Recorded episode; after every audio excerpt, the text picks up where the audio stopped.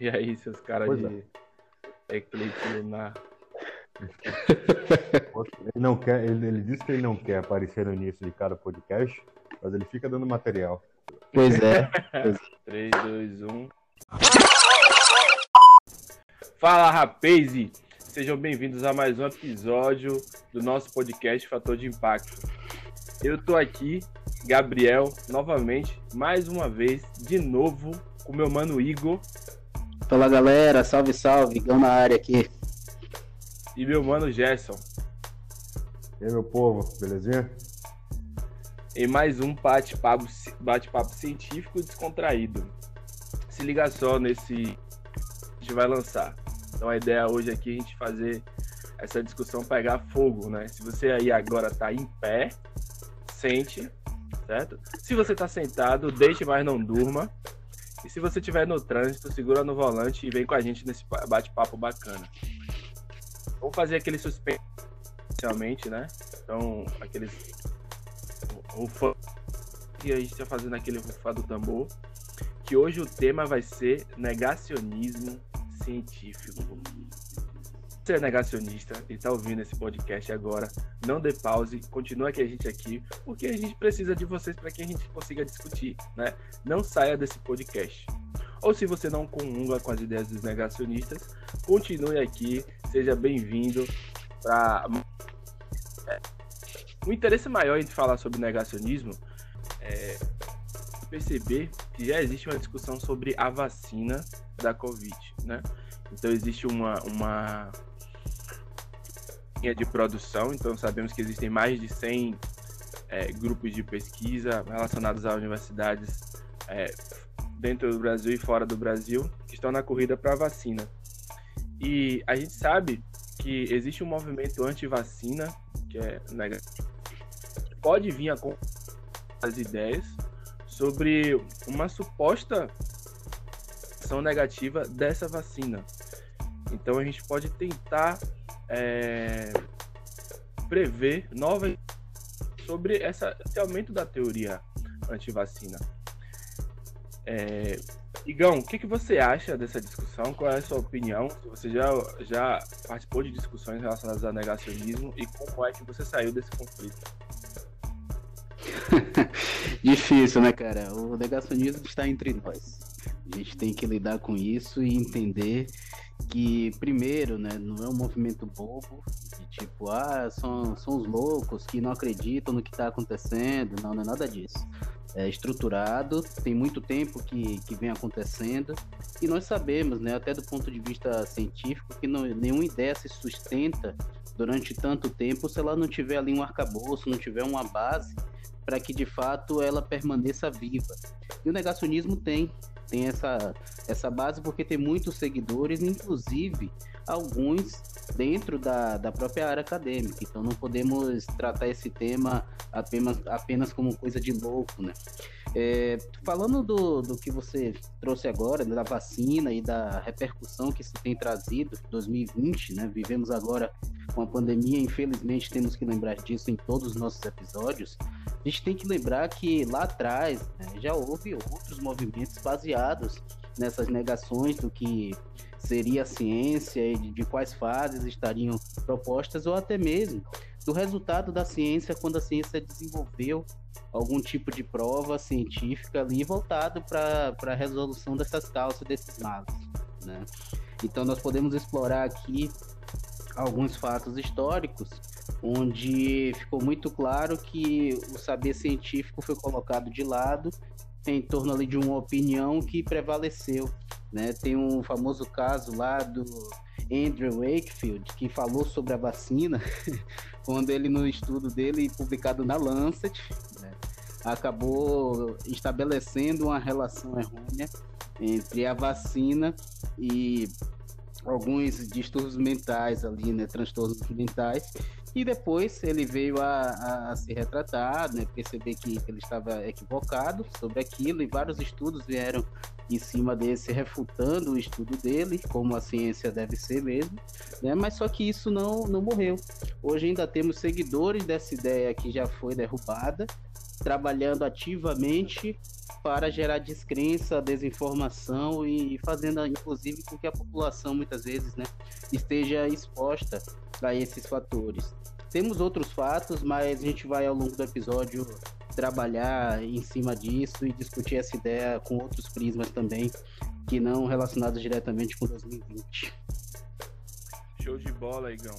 É, existe um retrato histórico, né, dentro desse contexto do negacionismo, então a gente puxa 40, quando existia a ideia de provar a ausência da Alemanha na Segunda Guerra Mundial. Então, o movimento negacionista ele surgiu a partir dessa, desse recorte histórico.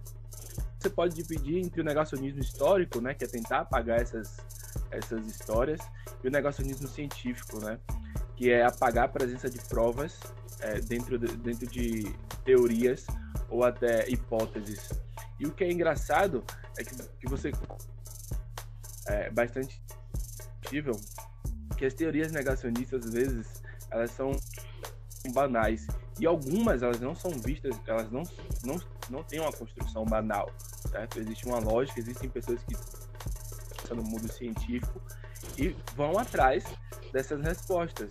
Né? O problema é tomar é, pro, proporções inimagináveis né? dentro de um, de, um, de um contexto de sociedade, país. E um fato interessante é essa perspectiva. Né? O Michael Spector, que é um jornalista, ele coloca muito a ideia de que é, o ser humano ele tem ser humano ele tem essa tendência às vezes né, negar algumas coisas, porque parece mais fácil para ele quando você está em uma atividade comportamental e cognitiva complexa, que é pensar sobre o que está acontecendo no momento, é mais fácil você negar. O que, que você acha sobre essa questão, Gerson? É curioso porque, assim, uma das coisas fundamentais que a gente entende quando a gente pensa em humanidade é a noção de crença. Então, as pessoas, quando a gente fala sobre, especificamente sobre ciência, é a ideia de que a ciência é baseada em crença. Isso não é verdade. É ciência baseada em resultados, né? em resultados por meio de hipóteses do método científico. E aí a gente pode revisitar, pode falar das vacinas, até mesmo terraplanismo, né? que é outra teoria também é, negacionista que está em voga nos dias de hoje. Então a gente fala sobre mudança climática, genocídio, vários aspectos da história, eles têm justificações dentro da ciência, mas sempre baseados em crenças de cientistas e não necessariamente resultados ou no processo de experimentação.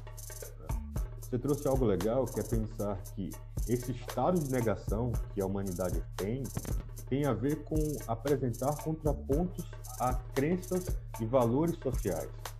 E aí, se a gente vai pensar nisso, a gente está falando sobre, ok, como é que eu consigo me enganar para aí conseguir enganar outras pessoas?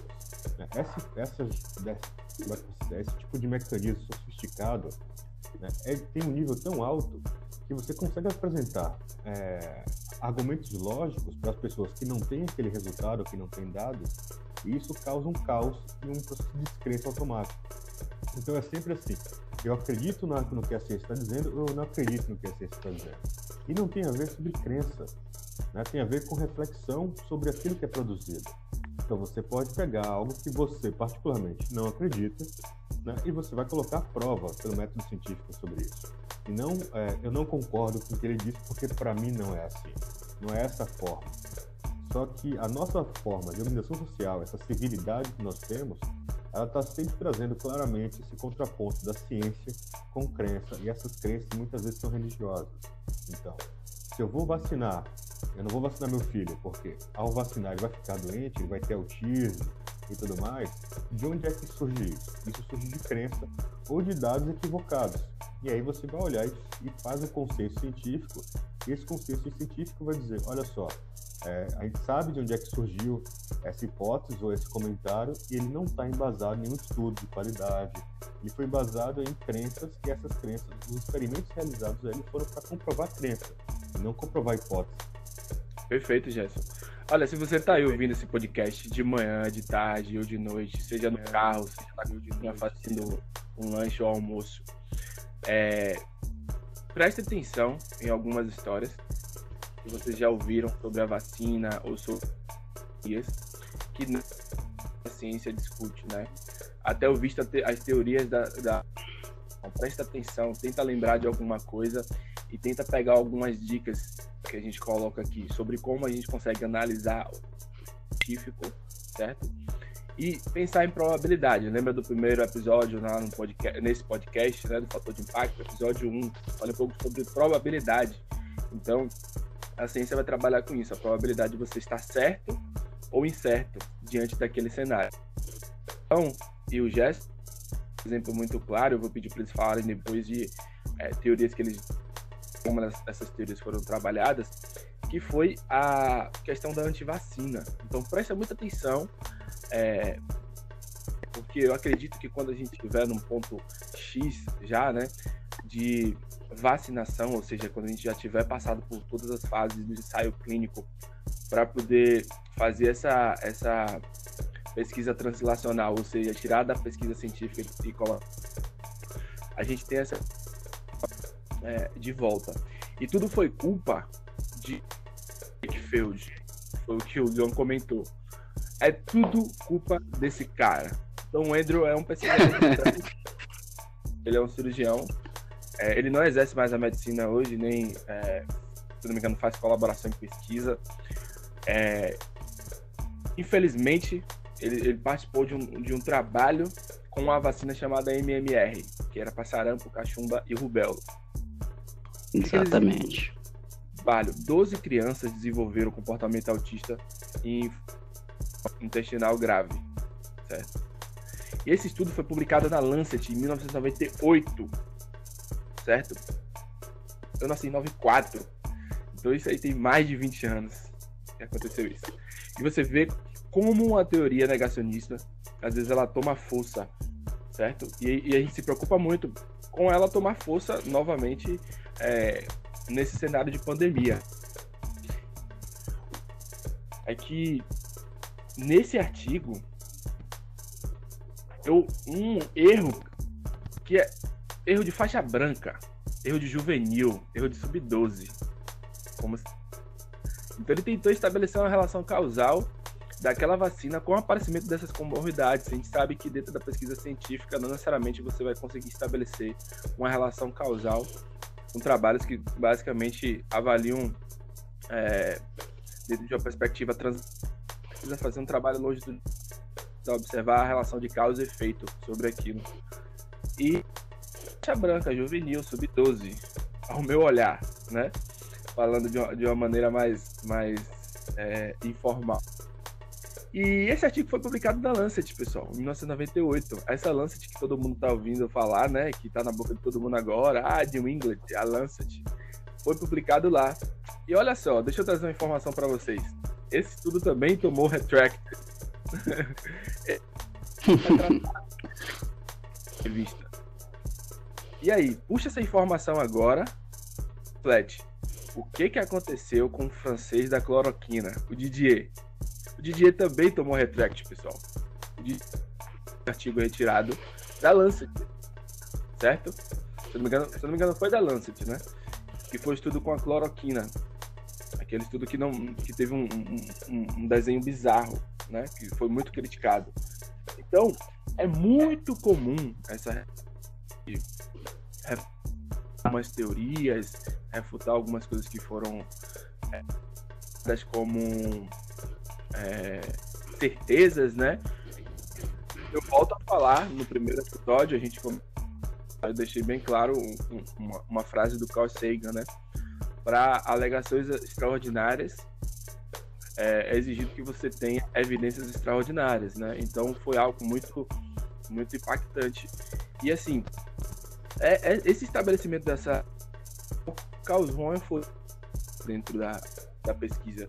E a, própria comunidade científica para poder analisar isso, fazer assim, olha, o que está acontecendo? Vamos, vamos analisar a procedência desse estudo, porque realmente está se levando uma, um movimento sobre não utilizar vacina, né? Com medo dessas crianças é, terem esse comportamento. E eles viram que o Andrew Wakefield ele errou, certo? E num contexto de pesquisa, né, de análise de dados, ele é viável e um conflito muito importante. Então, você que está ouvindo esse podcast, A gente está falando agora do Andrew Wakefield e a teoria anti-vacina, como ele conseguiu construir isso, certo? Se você é da área da pesquisa, eu vou falar um termo aqui que aconteceu e eu, vou explicar alguns exemplos, que foi algo que o Andrew Wakefield cometeu, que é uma falácia chamada cherry picking. Dentro da medicina baseada em evidências e da pesquisa científica, o termo, se a gente for traduzir, né, é, cerejas, significa é, uma certa, seja de forma é, voluntária ou involuntária, pensando no, no, contexto ético, de catar que sejam é, direcionados ao seu querer, né? Então é uma intervenção do, do, do, do pesquisador, intervenção do cientista, né? Que entra em um conflito ético em ficar catando os resultados que favorecem com a sua é, hipótese. Então o nome disso é cherry picking, ou seja, ficar catando cerejas no seu trabalho, favorecer esse resultado. E de fato também depois teve interesse em patente, certo? Já que o Andrew Wakefield foi, foi escrachado e eles conseguiram identificar também esse interesse. Então não era somente científico, existia um interesse econômico aí no movimento disso. E como eu falei para vocês, em 1998, isso perdurou até hoje. Essa discussão perdura até hoje. E o Igão, para teoria negacionista, ele já, já é, entrou em debate com alguém por causa disso e como foi a construção é, dessa ideia. Como eu disse, né, infelizmente está presente na nossa vida. Algumas vezes já tive que entrar em debate sobre isso e, e, conversar sobre, cara, será que isso não é apenas uma crença? E você tem até que, que se colocar de uma maneira até amistosa, né, para que a pessoa leve, de fato, a, a sua ideia como uma possibilidade de reflexão. Tá? Não, é, não é colocar a pessoa no campo de batalha e ficar ah, evidência, evidência, evidência. Por quê? Porque o que eu acho é que o negacionismo não é por falta de conhecimento, muito pelo contrário até, tá? E eu gostaria de trazer aqui um artigo de 2009, tá? Do Pascal, Pascal Diethelm do Martin McKee. O nome do artigo é justamente esse, né? Negacionismo. O que é o negacionismo e como os cientistas devem responder a isso. Olha que interessante, nada mais adequado. Um artigo de 2009 e ele descreve aqui, entre outras coisas, cinco é, máximas que estão presentes aí no negacionismo. Uma delas é essa que, que o Gabriel trouxe muito claramente, que é o cherry picking, né? Quando eu vou trabalhar com a seletividade em cima dos meus achados ali para pegar algo que pareça vendável, pareça interessante e a partir disso eu digo que essa foi a conclusão do estudo, né? A gente pode ver outras coisas relacionadas a, ao negacionismo, como as próprias teorias das, da conspiração, que são extremamente interessantes do ponto de vista social, e a gente tem que perceber isso. Muitas vezes é legal falar no bar que você está a favor de uma determinada teoria e quando você levanta essa voz, um monte de gente acredita e tal. Então não é à toa que essas teorias se alastram tanto. Então será que o homem foi à lua de fato? Ah, será que a Terra não é plana? Ou outras coisas, né? Como será que se dá a infecção por HIV? Será que isso é verdade mesmo? Será que é necessário usar camisinha, tá protegendo de alguma coisa e tudo? Então é uma série de, de evidências aí que a gente tem das pessoas tentando negar, né? Tem uma, uma questão também que, que é importante, que é aquela visão do falso especialista. Então, pode ter certeza que por trás de qualquer teoria dessa, negacionista, vai ter um falso especialista que é o pai dessa teoria, que levou isso à frente. É, qualquer semelhança com o que a gente tem visto atualmente será mera coincidência, mas sabemos que nos feitos atuais temos também um nome por trás aí. Né? Um filósofo, é, astrólogo e não vou mais falar sobre, sobre ele para não dar, não dar ibope aqui. É uma coisa muito presente também. uma coisa muito presente que eles trazem no, no, artigo é também o uso das falácias, né? E uma das falácias mais interessantes que é utilizada é justamente a, a, a falácia da definição. Quando eu pego um termo e distorço, Tá? Então, no senso comum, quando a gente fala, olha, isso aí teoricamente é assim que funciona, as pessoas já têm aquela ideia de que teoricamente é assim que funciona, mas na prática não. Logo, a teoria, no senso comum, é, é tratado como algo sem comprovação. Olha que legal. Já dentro da, da prática científica, quando você tem algo sem comprovação, né, você atribui o, nome de hipótese, e aí, quando isso é comprovado, você assume uma teoria do ponto de vista científico. Então, quando eu falo de teoria da relatividade, com base na ciência, eu estou falando de achados que me levaram a construir ali, a formular um construto de é, sequências de, ide de ideias, equações que né, teorizavam sobre determinado tema. Já no senso comum, isso é teoricamente correto. Então, o que é que as pessoas do, do negacionismo fazem? Pega esse, essa falácia da definição, trazem o termo teoria para o senso comum, e a partir desse termo teoria usado no senso comum, as pessoas acreditam que tudo que a gente trouxer como teoria não tem qualquer comprovação. Tá? É, tem, temos que tomar cuidado com isso. E aí, o que, que acontece? Um aspecto social que o negacionismo tem é de estar tá perto da massa. Tá? E uma das coisas que, que o artigo traz, de que maneira você deve responder a isso tudo, eu imagino que seja trabalhando como a gente tem feito aqui, nos aproximando das pessoas com informação de qualidade. Tá? Porque o negacionismo, infelizmente, é interessante, está muito mais perto das pessoas do que a ciência real o método científico. E a gente tem que trabalhar enquanto cientista para trazer isso cada vez mais perto da mesa do bar, das discussões de rua, de família e tal, para que de alguma maneira possamos romper com esses esses é, esses eventos, esses fenômenos todos que vêm surgindo de tempos em tempos. E para encerrar essa, essa participação aqui desse, desse trecho, eu gostaria de, de trazer né, também mais um fato histórico todo mundo aqui lembra do Mandela, né? Vocês aí que estão ouvindo certamente sabem que é o Mandela, Nelson Mandela, né? E de todos os feitos dele, mas muitas vezes, né? A gente não lembra quem sucedeu o Mandela no governo. Você sabe, Gabriel Gerson, tem um nome na cabeça de, de, de cara assim? Não tenho. Olha só, né? não foi tão famoso, tá? Quem sucedeu o Mandela? Você sabe? Tá. Deixa eu ver. O Tabo. Tabo. Grande Tabo Mbeki, né? E o que é que o Tabo trouxe no governo dele de, de, de grande notoriedade? Ele trouxe a negação ao HIV e a forma como ele era transmitido e também a forma como ele deveria ser tratado. Olha que, que coisa interessante. Depois de um legado deixado pelo Mandela, entra um governante, tá? que ficou no governo aí, se eu não me engano, de 99 a 2008, então muito recente, muito próximo de nós, tá? E que trouxe também o negacionismo à tona, trazendo o viés de que ele não acreditava de que o HIV poderia ser transmitido das mães para os seus bebês, né? E que não valia a pena entrar com estratégias que suprimissem o vírus nesse período, e ele sugeriu ao seu ministro da Saúde à época que trouxesse outras alternativas e pasmem.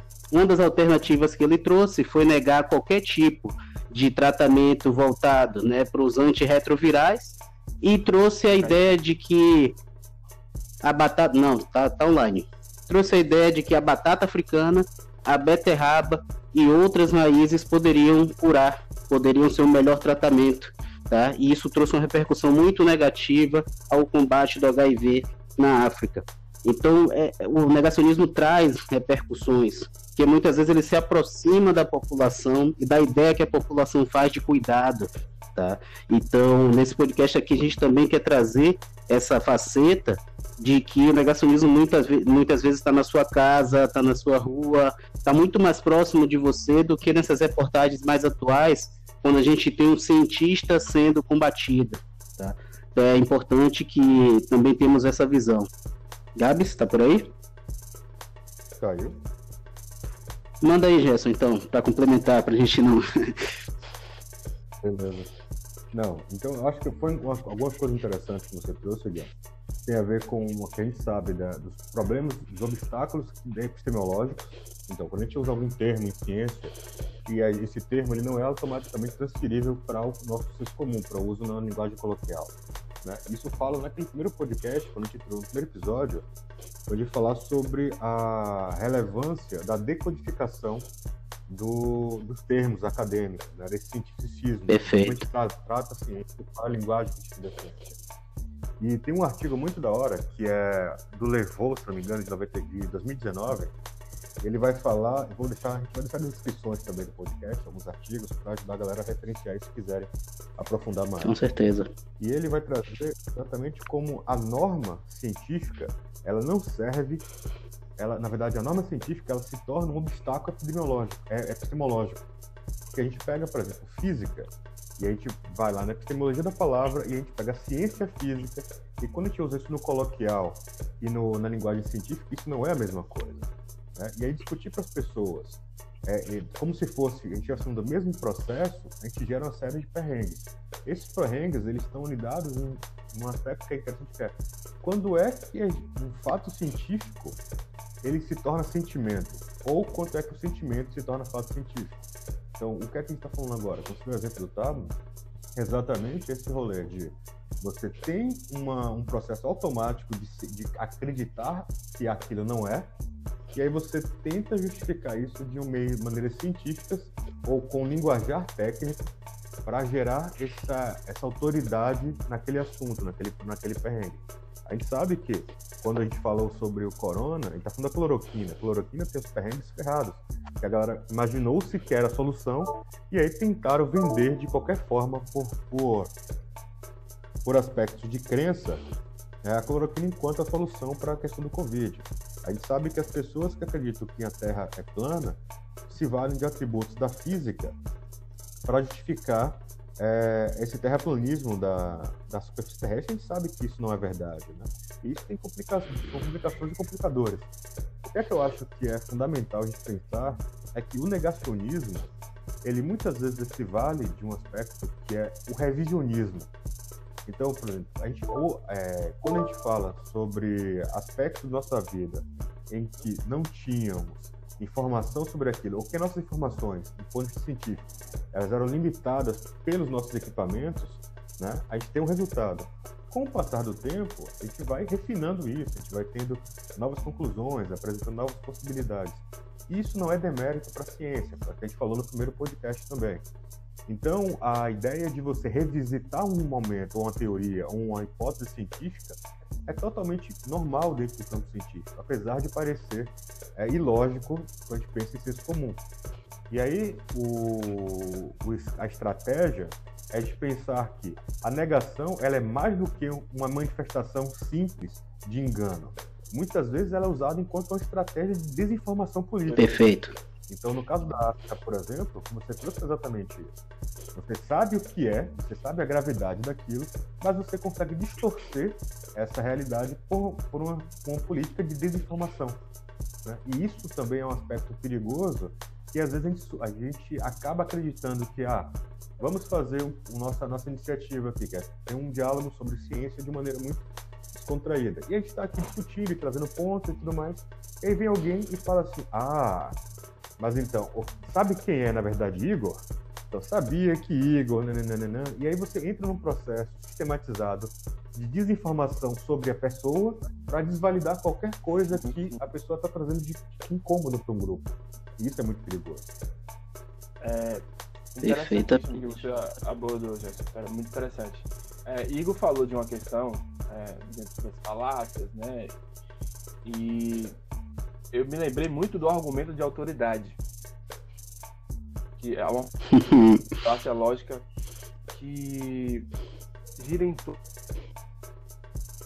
recurso argumentativo relacionado a, a pessoa. É, pode falar bem sobre isso. Às vezes, quando você tem é, um cara que tem um estereótipo específico de pesquisador, o argumento da autoridade poder sobrepor aquelas ideias. Então, o cara constrói uma, um, um, um, né? um cara que fala de persuasão, que tem uma formação espetacular. Volta lá pro, pro, pro primeiro episódio do, do, do, nosso podcast, você vai ver a gente falando sobre o estereótipo do cientista e essa discussão cabe retornar aqui, porque às vezes você constrói é, um ator, né, um cara que fala bem, um cara que tem um ótimo cuidado de teve uma, uma, uma, formação em que a gente é, às vezes admira, né? Ah, foi formado em tal universidade. O cara usa do argumento de autoridade, é, dispensar que é, né? e você compra isso. Né? Você fica válido através desse, de, de, dessa falácia. E o que o Igor colocou desse contexto do HIV, principalmente na África, né, do, do Tabo, é, é bom a gente pegar o iníciozinho dessa história, né? Não sei se vocês conhecem o porquê, certo? O Tabo tomar essa decisão de suspender os tratamentos de HIV é, na África, certo? Surgiu de uma ideia de um pesquisador chamado Peter né? O Peter é um bioquímico alemão, que é naturalizado americano, que faz parte de um grupo chamado Rebeldes da? Ele é, um, ele é de um grupo totalmente contrário do Robert Gale. O Robert Gale foi um dos caras que descobriu o HIV, né? Do Instituto Nacional de Câncer. E o próprio Robert Gale, ele elogia o, o, o, o como, como não são teorias às vezes banais, né? São teorias seguidas e fundamentadas, mas que existe um ponto, uma liga que você identifica, olha, isso aqui não está muito bem explicado. Do Peter, ele sabe construir um diálogo e responde muito bem algumas perguntas. É... E o Robert Gale, né, que é um dos caras que vê, ele, ele, ele elogia. O grande fator foi que quando então, convenceu ele de que é, algumas coisas estavam equivocadas AIDS, eles são é, tratamentos e medidas de, de, é, de prevenção. O Peter ele via mais a, a, o HIV como algo químico, né, que tinha uma, uma questão de origem comportamental, no aumento de drogas e é, outros estimulantes. Então ele via isso como algo bem conflituoso e um fator causal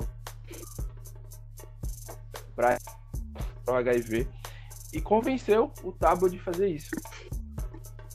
Seu aumento do número de casos é enorme na África, certo? É, ele teve essa, essa ideia tem mais ou menos uns 13, 15 anos, né? Que ele desenvolveu e infelizmente isso teve um impacto é, negativo para o nosso cenário. Perfeito, é como o Gabriel trouxe, né? Um impacto muito negativo, trabalhado em cima de uma ideia, né? E muito bem vendida. Então a gente não pode esquecer desses aspectos que estão presentes no negacionismo, dessa capacidade de vender muito bem essa ideia. E isso também está relacionado a algo que eles fazem de uma maneira muito sábia, que é a escolha do alvo.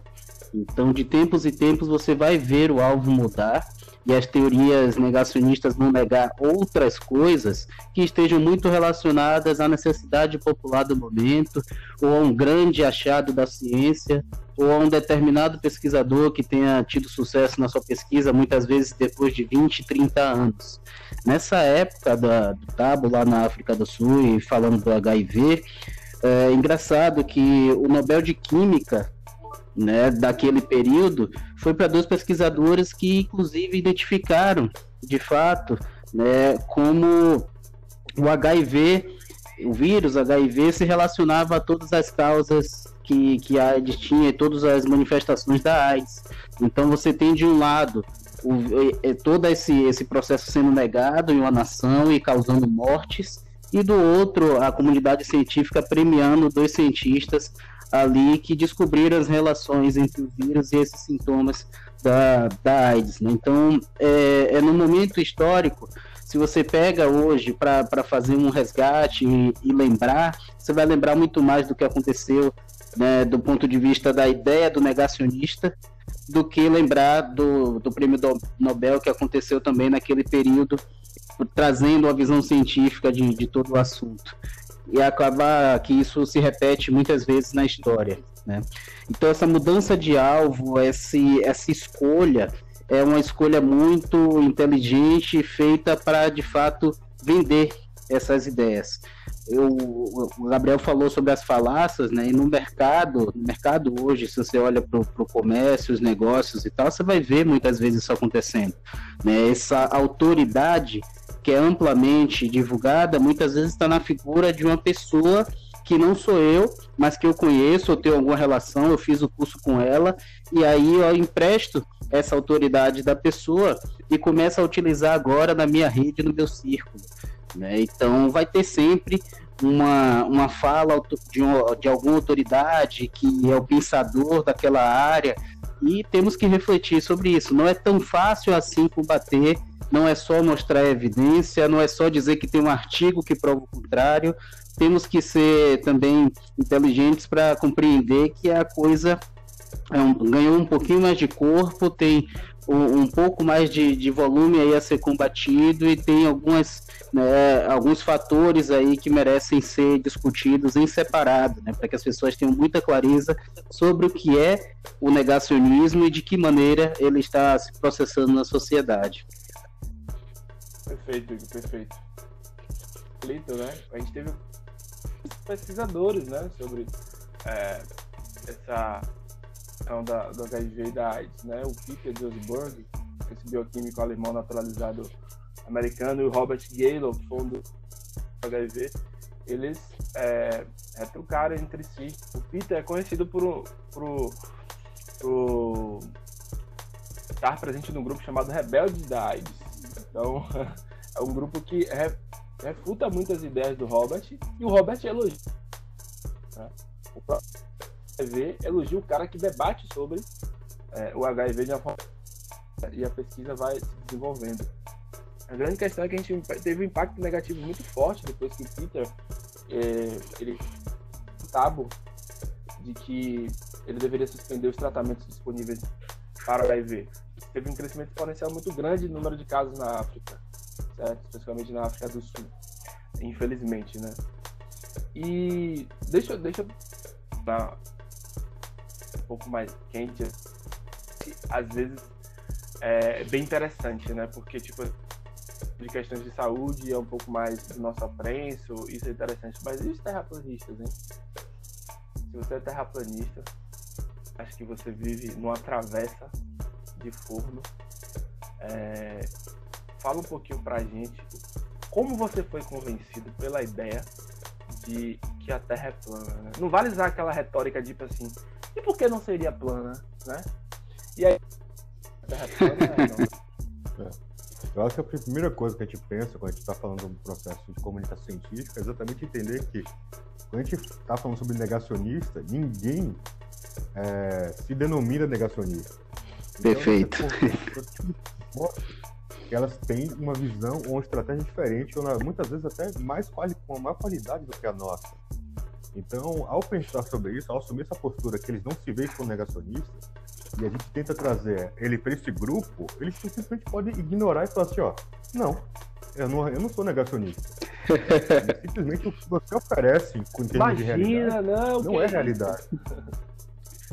é, e, e, aí tá, é a premissa. Porque o, qual o equívoco que nós temos enquanto enquanto cientistas muitas vezes? É estabelecer um termo saca? Para criar um processo de coesão. Então, todas as pessoas que tinham alguma recusa sobre a ideia da forma é, geóide da Terra, né, que ela não é esférica, preciso entender isso. Ela é um geóide, o que uhum. deixa aquele esquema ah, redondo, tipo bola de gude, né, com a bolo marrom. Era uma lixada, né, cara? é, aqui são os gases. E aí a gente pensa em física básica, a tá falando sobre força, as forças elas, elas saem do meio para todos os lados e vêm todos os lados para o meio. Então, se você tem um ambiente onde não tem gravidade como espaço e a Terra tem gravidade, o ar é extremamente maleável. Logo, se vem de gravidade de todos os lados, ele vai ficar mais esférico. Mas a estrutura da Terra é geóide. Então, você tem áreas realmente que são é, quilômetros e quilômetros, milhares de quilômetros de plano. Os planaltos estão aí para isso. Você tem estruturas que não são, não é a superfície terrestre não é uma bola Sabe? Isso é importante porque as pessoas às vezes têm essa, essa expressão. O planeta Terra, enquanto atmosfera redondo, é por causa de camadas de gás. a, a, superfície terrestre ela é um geóide, ela é cheia de irregularidades. Perfeito. E aí, quando Perfeito. a gente traz essa, essa, situação, a gente começa a falar para a galera: olha só, eu entendi o que você está dizendo, mas deixa eu te falar, não é porque você não está vendo é, uma inclinação de angulação na Terra, que essa angulação, essa, essa alteração de angulação, de fato, ela não existe nessa, nesse patamar. Por exemplo, se você olha de Natal até a África, digamos que não tenha essa inclinação como seria na esfera perfeita, porque não é uma esfera perfeita. A gente mesmo, quando a gente vai rebater algumas estruturas, algumas formas de pensamento que utilizam é, processos equivocados da ciência, a gente tem que tomar cuidado para não reafirmar padrões de crença. Por quê? Novamente, a gente está falando sobre crença. As pessoas acreditam que a, a realidade é da forma como elas percebem. E elas não estão preocupadas em fazer, de fato, um processo científico para isso. Então, o que elas fazem? Se a ciência diz ah, a bola é redonda, eles vão falar assim: ó, se for redonda, pela lógica, eu consigo ver uma angulação de 3 graus a cada 10 quilômetros. E eu não estou vendo isso. E aí você fala assim: então, vamos, se a gente vai discutir com a galera, é ser preciso. A Terra é um geóide, o planeta ele é esférico, mas a superfície da terrestre ela não é esférica. Então você tem essa, essa, essa, essa estrutura a gente começa a apresentar os dados corretos. Porque, qual a gente acabou de falar, a estratégia de desinformação ela se dá muitas vezes em contexto ao argumento utilizado pelo cientista ou pela, é, a, pelo campo científico, científico e não na ciência. Eles não tentam provar que a Terra é plana utilizando métodos científicos. Terraplanista, ele nega a própria ciência, porque eles acreditam que a forma como a ciência é pensada, ela está equivocada. Mas quando a gente apresenta o argumento para eles, eles vão refutar com uma pessoa. E por partir do pressuposto que todo mundo entende que a Terra de fato ela não é redonda, ela é um geóide, a pessoa ela fala assim, não, mas é redonda. Tá, prove. A foto. A foto é de uma camada de gases. E os caras estão falando sobre estrutura de solo. E aí são outros mecanismos, são outros padrões de prova e são outros experimentos que a gente tem que apresentar. Por isso, é crença versus crenças. Nós estamos falhando também na discussão do argumento, porque a gente não está apresentando as premissas corretas. E é aquilo que eu bato sempre que a gente conversa sobre ciência. Se você errou na premissa, não tem como você chegar a resultado nenhum que seja favorável cirúrgico. Caramba, que banho, hein? É, uma coisa que eu acho interessante também, a gente, é, a gente né, os outros podcasts e alguns sites, e assim, a gente tem ferramentas pra gente aprender, que ao passo que se for utilizada de uma forma não muito boa, você acaba reforçando essas é, negacionistas. Então, eu acho interessante a procura, né? então a gente tem um número de informações muito grande sobre diversas coisas, mas eu acho interessante também a educação da população, para que ela esteja preparada para essa informação. Né? A informação científica é algo muito é, intuitivo, né? na forma de, de uma pessoa que não é da científica é, interpretar. Então é difícil, né? As conclusões, a gente, a gente precisa às vezes de uma certeza, ah, eu quero isso, eu quero aquilo e como eu falei no primeiro episódio, existe um, uma, uma, uma. Foi no segundo episódio, desculpa. Existe uma ideia de ser parcimonioso, né? Na forma que a gente fala e nas discussões dos dados. Eu vou deixar para vocês pesquisarem um vídeo no YouTube. É do Bill Nye, The Science Guy, para quem acompanha. E o Richard Dawkins, né? E tem, é, é, é, tem um Lawrence Krauss também. Palestra, praticamente, eles vão saber algumas perguntas. Isso é, isso é muito interessante. A pergunta é: vocês, né? Vocês, como cientistas que fazem parte de um movimento ceticista, como vocês conseguem, né? Aí nesse momento dessa pergunta, o fica irritado. Ele se movimenta da cadeira e fala assim: não, não, peraí, peraí, tem alguém confundindo aí algumas coisas, né? Não confunda com cinismo, de fato. Então ele dá um exemplo, por exemplo, é, eu, eu, eu, eu, eu não acredito em fantasma, né? Mas eu gostaria de ver um fantasma. eu gostaria de que você me provasse é, a partir de uma, de uma, de uma construção é, sistematizada, que exigem processos, que aquilo ali é um fantasma. Isso é, isso é o princípio do cético. A grande questão é, temos muitos cínicos que fazem, fazem o cinismo, que é estar ali, né, aquele resultado, e as pessoas ficam cegas, cínicas diante daquilo. Então, ao passo que você tem uma, um movimento negacionismo, negacionista, existe um cinismo também diante de algumas é, ideias. Por quê? A gente está aqui debatendo teorias negacionistas, certo? Estamos colocando ela em, em, em, em discussão. A gente não, não chegou o podcast falou assim, ah, não vamos nem discutir isso aí, certo? Vamos nem... Porque aqui só tem cínico. Não. Então, nós somos céticos ao, ao ponto de abrir a nossa mente para essas ideias e discutir elas ao longo do podcast, né? Essa é a ideia aqui. E aqui eu vou encerrando essa discussão calorosa, ou não é negativo. Muito obrigado por, pela presença aqui no nosso podcast. É, acompanhe os outros episódios, né? Vejam o primeiro episódio sobre divulgação científica e desconstrução do estereótipo do pesquisador segundo episódio sobre a Covid, impactos é, comportamentais. E acompanhe os próximos, né? Eu vou deixar a fala agora pro meu amigo Igão e depois pro meu amigo Gerson. Valeu, galera. Eu agradeço a presença de todos vocês e a atenção aqui nesse papo, que é um papo introdutório. A gente, claro, trouxe algumas visões aqui sobre a questão do negacionismo, mas sem também a pretensão de encerrar esse papo aqui. O, o, episódio tem um, um, tempo determinado aqui, né? Temos a meta bater de discutir isso no tempo agradável aos ouvidos de todos vocês. Então continue nos acompanhando, porque esse tema não vai morrer, né? Nas nossas provocações, nos nossos episódios aqui, vai estar sempre presente a ideia de aproximar a ciência da população para que o negacionismo cada vez mais seja impedido de entrar, né? Pois sabemos qual é a capacidade que ideias como essas têm de chegar até as pessoas. Eu gostaria de recomendar um mini, micro, né, na verdade, documentário que está no YouTube disponível, chamado Telefone Sem Fio, para vocês entenderem um pouco dessa ideia da Terra plana aqui, sobretudo aqui no Brasil, né? Como é que ela chegou e tudo. E vocês vão entender o absurdo que é isso na fala das próprias pessoas. Muitas vezes até quando eles usam de recursos científicos para provar a não ciência deles. Então, vai ser interessante que, que vocês é, vejam isso mais de perto, tá muito simples de entender e se choquem né, com ideias como essas para entender que tem bases estranhas, ainda que precisam ser melhor determinadas, mas tem, infelizmente, um apelo muito grande para cooptar pessoas na população. A gente já sabe que isso teve interferências, inclusive políticas.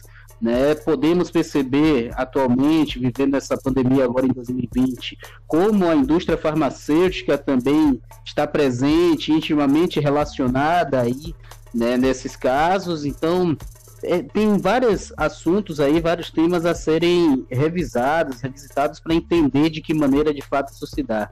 Tá? Eu agradeço, a gente vai cortar por aqui nesse momento. agradeço mais uma vez vocês terem ouvido. Espero que tenham gostado também das reflexões que nós trouxemos aqui. Vou tentar deixar aí na descrição os artigos que foram citados, pelo menos os, os mais categóricos aqui, para que vocês também possam ter acesso a isso. Tá bom? É isso aí, galera. A gente está tá chegando ao fim de mais um episódio. A gente fica muito feliz com a galera que tem seguido a gente.